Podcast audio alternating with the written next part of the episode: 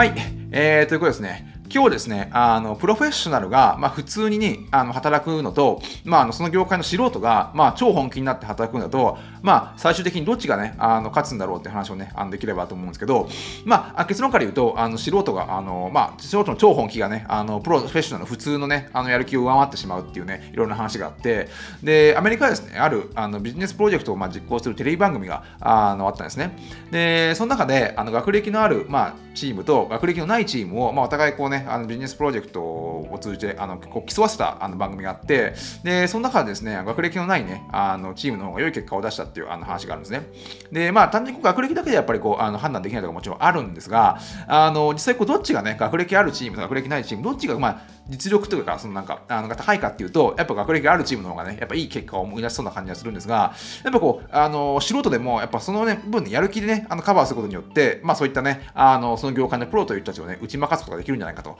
えー、思うんですね。で、まあ僕がまあ、いろいろ調べていて面白いなと思った例が、2004年にね、設立された楽天イーグルスっていうあのチームがあって、で、まあ、あの今ではね、もう当然誰でも知ってるようなチームだし、まあ、あのそれなりにね、あの強いチームではあったりはするんだと思うんですけど、あの2014年に、まあ、あの楽天イングリスが設立された当時っていうのは、まあ、そこにね、まあ、集められたメンバーはですね、まあ、ほぼ全員ですね、まあ、ほぼ全員というか、その経営、あの球団経営の素人ばっかりがね、集められたらしいんですね。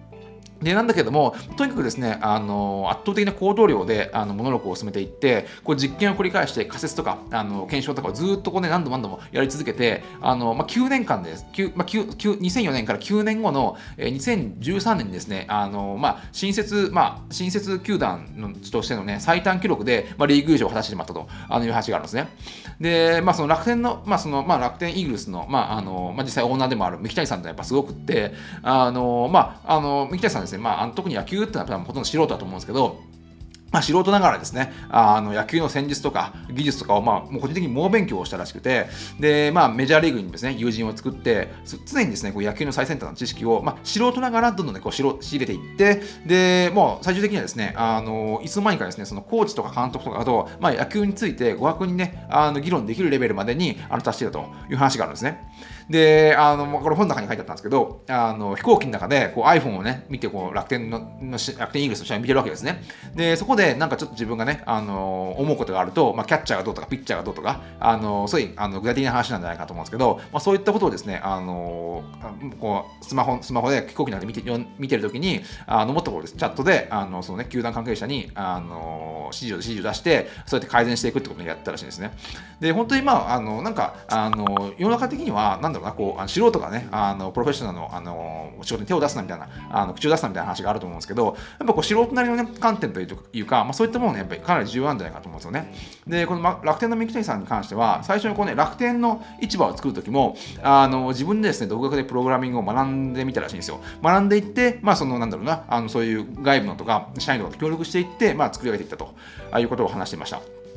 で、まあ、最初ですね、あの楽天市場を作るときは、まあ、多分100万ぐらいかけて外部にですね、その外注をしたんだけど、やっぱどうしてもね、うまくいかなかったというところで、やっぱそのね、やっぱ自分でね、あの素人ながら本気でやらないとダメだっていうことをまあ理解して、まあ、そういったね、自分でやっていったことが、まあ、今なんですね、まあ、球団経営も、まあ、あの今の楽天市場っていうところも、まあ、多分他のいろんなとこもね、楽あの楽天っていうのは、まあ、どこまで素人がいたか分かんないですけど、こう楽天銀行とか、まあ、楽天いろいろなクレジットカードとかあると思うんですけど、まあ、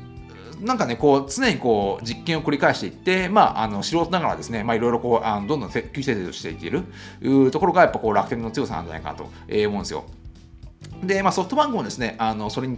似たところがあるんじゃないかなと思っていて、あのやっぱこうですね、あの熱意というか、こうやる気というか、あのいうところがですね、こうやっぱ、あのーその業界のプロフェッショナルと言われている人をですね、まあ、どんどん打ち負かしている結果なあの、まあ、一つのいい例なんじゃないかと思うんですね。で、まあ、ソフトバンクの孫さんとかも、あのラーメン屋をやりたいっていうね、あの相談を受けたときに、あのあある、まあ、アドバイスをしたっていう話が本に載っていて、で、まあ、それどうするかっていうと、あのまあ、ラーメン屋をやりたいのだったら、普通だったら、まず、まずですね、その名店と言われるところに弟子入りをして、あのそこからね、またどうする技を盗みつつ、まあ、そこからですね、まあ、お金を貯めて独立するっていうのが、まあ、一番の流れなんじゃないかなと思うんですけど、まあ、実際ね、あの孫さんの場合は、すぐにですね、もうスープを煮込めと、あのいうことをね、アドバイスしたらしいですね。で、いきなり当然ね、まあ、素人はいきなり、まあ、スープを煮込んだところで、あの、全然いい味にはならないんじゃないかと思うんですけど、まあ、それでもですね、こう何度も何度も、まあ、スープをね、煮込むことによって、次第にですね、まあ、それが美味しいかまずいかは別の話なんですなんですけど、オリジナルのね、味が徐々に生まれてくるっていうあの話があって、で、まあ確かに修行したお店より、まあ、ちょっと美味しいぐらいのお店では、やっぱお客様はですね、やっぱその名店のブランド力とか、まあそういった、こうね、ずっと行ってるところにやっぱ流れてしまって、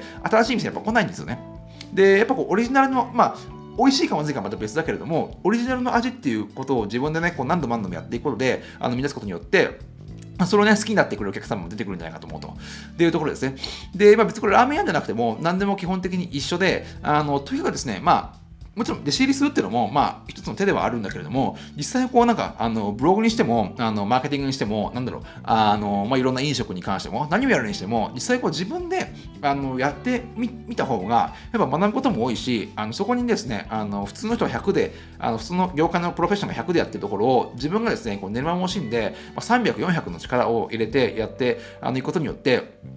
あのやっぱりですね、成功する確率というか、まあ、オリジナリティが生まれてきて、まあ、そこにですね、だんだんお客さんがついてくるってことがあるんじゃないかなと思うんですよ。で、今僕自身もやっぱりこう、あの自分でこう、あの、まあ、ウェブマーケティングっていう業界に入った時は、当然、まあ、何も、あの、自分も知らなくてですね、あの、本当にもう、とりあえず、あの、自分のね、コンテンツを作って、ブログを更新して、あの、反応を見て、でそこからずっとそれを繰り返していった結果ですね、まあ、あの、徐々にですね、お客さんがついてくるようになったという経緯があって、結構、あの、そこには共感するところが僕はあるんですよね。で、これテレビと YouTube とかも結構同じ話なんじゃないかと思っていて、やっぱ YouTube っていうのはあのテレビと違って、日々ですね、お客さんからフィードバックを受けると、もうその場で、あのどんだけの人が見たとか、どんぐらいの人の時間が見たとか、逆はどういうコメントをしてるとか、そういったものが分かるので、分かるので、まあ、どんどんですね、こう、あの、それをね、あの改善しながらですね、どんどん新しいものにしていけるというところがあるんですが、やっぱこうね、テレビっていうのはやっぱそれとちょっとやっぱ違っていて、まあ、その業界のプロフェッショナルが結構ですね、まあ、自分たちの作りたいものを作ってですね、まあ、当然まあ視聴率っていうものももちろん出てくるは、出てきはするんですが、まあ、そのスピード感というか、あの回転のスピードがですね、やっぱこう、なんだろうな、YouTube とは全く違うところがあるんじゃないかと思うんで、で、まあ、今やっぱこうね、YouTube がだんだんこう市場を取り始めてるってところがあるんで、僕徐々にですね、こう、あのまあ、YouTube ってまあそもそも素人です。素人の,、まあ、あの人がほぼ番組を作ってるようなもんなんで、まあ、そっちの方がですね、こうやっぱ熱量とか、なんかそういったものがですね、勝ってしまう今世の中になってきてるんじゃないかなと思うんですよね。で、これもなんか、あの、僕がその、知り合いのまあカメラマンの人に聞いたんですけど、あの、子供のね、まあ、運動会を、あの、撮る、まあ、場面がいろんなところであるんじゃないかと思うんですが、まあ、そういった場面でもですね、やっぱこう、プロのカメラマンが撮るよりも、その親がですね、あの、子供の晴れ舞台をどうしてもね、残したいっていう一心でカメラを握って、あの、写真とか動画を撮る方が、やっぱこう、あの、それがいい悪いっていうのはその人の判断だと思うんですけど、やっぱこう、思い出に残るような動画を撮れるって言うんですよ。で、確かにその通りかなと思っていて、やっぱプロフェッショナルっていうのは、まあ、あくまで仕事としてやってですね、まあ別にその子供の、まあ、その写真を、いい写真を撮られればなとはもちろん思ってはいるんだけれども、やっぱその、親と比べるとですね、あの、やっぱ自分の子供ではないので、そこに対する熱量はやっぱ違ってくるというところで、やっぱですね、親が思い、あの本当にこう、一生懸命撮る方が、なんとなくこう、味のある写真というか、そういうところが撮れてくるんじゃないかというところですね。で、まあ、これはもういろんなところで言われてることがあって、本当こう、あの素人のように発想して、プロフェッショナルに実行すると言われている通りですね、あの常に発想は素人で、常になんか自分がプロフェッショナルのようでこう実行していくことによって、なんかこうね、イノベーションっていうのを止めずにですね、ずっとこう、なんだろうな、あの長期的に続けていれ続けていけるんじゃないかなと思うんですよね。で、こう最近の研究とかだと、あの才能っていうのはですね、こう遺伝よりもむしろ、ね、自分の、行動によってですね、決定づけられるっていうね、あの考え方が結構浸透し始めているらしいんですよ。で、まあ、今ですね、本当こう、あのー、何にしても、こう、大体のものはね、ウェブでダウンロードできて調べられることができて、まあ、あの、まあ、その業界とかね、物事にもちろんよるんだけれども、あの、結構その、スタートするコストとか、あの実験するコストがですね、かなり安くなってきてるんじゃないかなと、えー、思うんですよ。で、ちょこの前僕なんかその、ちょ飲食関係のあのクラウドキッチンっていうものをね、ちょっとあの一回見に行ってですね、あの、まあ、それはもう本当デリバリー専門の、あの、なんかこう、飲食経営のスタートみたいな感じなんですけど、やっぱそれ、まあ、若干、まあ、何十万とか、もちろんね、あの初期コストは必要なんだけれども、まあ、それでもですね、あの普通の飲食店を1個やるのに何千万とかね、あの最初にかかるところに比べれば、かなり安く済むと。いうところで、やっぱこう、あの、まあ、ちょっと飲食って怖いと思う、今この状況でね、なんだけれども、やっぱそのぐらいのコストだったら、やっぱこう、実際ね、ちょっとやってみて実験して、まあ、自分の中でこう改善しながら進めていくってことが、飲食でも可能なんじゃないかなと思うんで、あの、もう本当にですね、まあ、いろんなことがあの実験することが下がってきてるってところが、もう上位にですね、こう素人がですね、頑張れば、もう結構、あの、まあ、簡単にとは言わないけれども、あのプロフェッショナルにですね、追いつきやすいあの今状況になってきているんじゃないかと思うんで、まあ、とにかくですね、行動あるのみなんじゃないかと思いますね。で、まあ、やっぱこう、熱意だけはですね、本当にこう、あのどどんだけこういろんなものが、あのウェブからダウンロードできて、あのウェブでね、あのコストがあの低く実行できたとしても、まあ、熱意だけはですね、自ら、自ら自分でね、適切な場所にアップロードをね、していかなきゃいけないんで、まあ、そこだけがね、違いが出てくると思うんで、まあ、ちょっと常にですね、こう素人あの的な、ね、考え方で、あの熱意だけをね、あの忘れないようにちょっと頑張っていければなと思ってますね。